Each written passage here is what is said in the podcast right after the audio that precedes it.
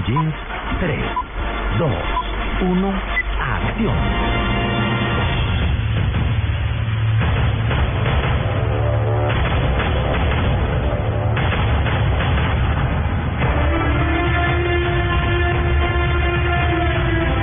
W, ¿le suena esta banda sonora? Inmediatamente oigo eso, me imagino a Gobernator, a Arnold Schwarzenegger así mirando, mirando a la cámara fijamente. Diciendo, I'll be I'll be back.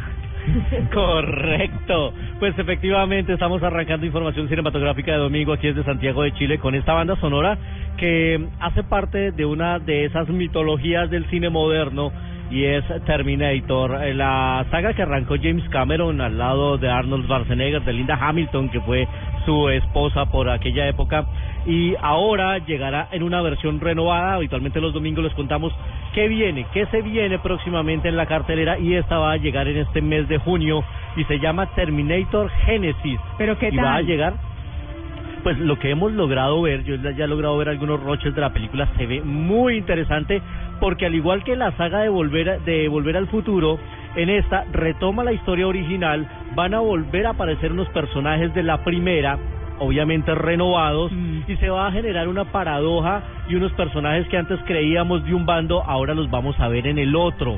Así que volveremos a, a- a escuchar de nuevo de John Connor, de Sarah Connor, que es la madre Sí. de- de- del líder de la resistencia, y aparece un Arnold Schwarzenegger renovado, pero también además aparecerá el personaje de la película original, o sea, una versión digital del Schwarzenegger más joven. O sea, va a haber dos Schwarzenegger en pantalla, uno joven y uno viejo enfrentándose. Así que está muy interesante esta nueva versión que ha hecho el director Alan Taylor. Eh, escuché unas declaraciones que dio James Cameron diciendo que le había gustado viéndolo desde el punto de vista espectador esta versión porque le hacía un gran homenaje a la primera película. Así que si lo dijo el mismo creador, pues hay que creerle y no solo en función de promoción. Así que estaremos muy expectantes a la hora de ver este Terminator Genesis. Así que alístense para disfrutarla a partir del 25 de junio que llegará en esa temporada de vacaciones. Aquí ya eh, W está incluyéndola en su agenda personal.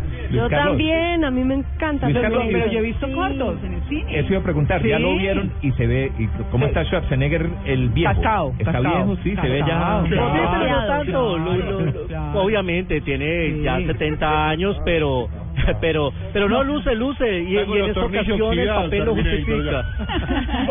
No, además el otro día salió una foto de Arnold Schwarzenegger en pantaloneta.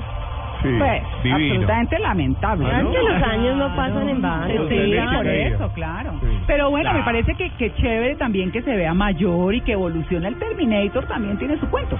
Pues, Y al que le guste claro, el joven, claro. ahí lo va a ver también de todas maneras. sí. También lo va a ver en esta película que es, que pone.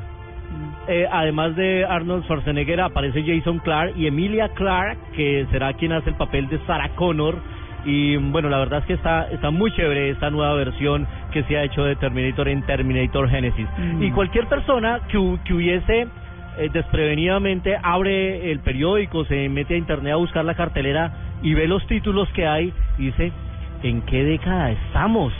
Porque es que estamos viendo Jurassic Park, Terminator y vamos a ver Poltergeist. Ay, sí. Otra vez Poltergeist es nuestro segundo recomendado en este domingo de cine. Escuchemos un poco. Isn't just a few pissed off spirits. It's the poltergeist. They are trapped and desperate, and Maddie, it's their ticket out. We just want Pues, efectivamente, hay una nueva versión de Poltergeist que va a llegar este mes de junio también, ya muy pronto la verán. La dirige Jill Kennan con eh, Kennedy Clement. La verdad es que el eh, reparto no es muy conocido, a excepción de Sam Rockwell, que sí lo hemos visto en varias películas, y la historia es la misma de esa película que disfrutamos en 1982. En esa época yo tenía 10 años, ya me preocupé. Eh, ¿Disfrutamos?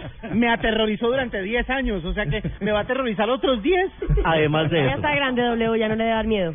Entonces 20 me va a aterrorizar. Pues esta película retoma la historia de esta familia que se, se muda a un suburbio muy moderno, pero que está construido sobre un cementerio indígena y empiezan a suceder unos extraños acontecimientos, eh, pero sobre todo enfocados en, en la hija menor de la familia, que en aquella época, recordamos, se llamaba Caroline, era la niña que perseguía La rubia, ¿no? eh, la chica rubia que, ¿Que le murió después de una extraña enfermedad. No, esa era en El Exorcista. Ah, perdón. Esta es la del espejo. Y la de la, la, la, señora la niña en la pantalla de televisión. Tan ¿Se acuerdan que ella se acercaba a la pantalla de televisión con estática y Sí. ella le hablaba porque sentía que alguien la llamaba y después entró como en otra dimensión? En esta ocasión la niña se llamaba Caroline, eh, la niña, la, la- el, el papel de del rol en la película. En esta ocasión ya no se va a llamar Caroline sino Madison y de nuevo ella será el centro de atención porque sobre ella es que empiezan a, a actuar estas extrañas fuerzas en la casa. Es que Caroline le sonó muy anticuado para la versión nueva, entonces le cambiaron el nombre. Caroline, y, aparecerán por supuesto el chamán, el brujo y los espiritistas que intentarán rescatarla. Llega con nueva tecnología y miren que hicieron un experimento muy interesante acá en Chile. Llevaron un grupo de espectadores a, a un centro comercial a presentarles el tráiler y a la película, pero añadieron otros elementos adicionales en la sala que eran interactivos y a la medida que sucedía en la pantalla, entonces salía el payaso de la silla, les tocaban la pierna, les tumbaban, les tumbaban las crispetas. Voy a linkearles eh, ahora en mi cuenta arroba soy cinefanático, les voy a poner el video para que lo vean, porque ahora los trailers se volvieron interactivos. La gente, hubo gente que no aguantó y, le- y se tuvo que salir a la mitad del tráiler, ni Ah. siquiera de la película. Corro miedo. payaso con el perro caliente, en la mano caliente. No, ¿qué tal? Bueno, pues eso sucedió aquí en Chile en un experimento interesante que no creo que todos lo soporten. Y vamos muy rápido a recordar a uno de los grandes músicos del cine. 35 milímetros en Blue.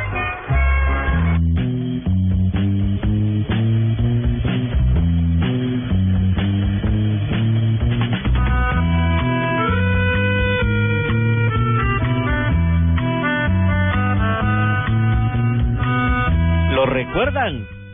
Claro, esa era El inspector Clouseau. ¿Cierto? Diga oui, no diga Sí, sí. sí. Di no sí, Dodo.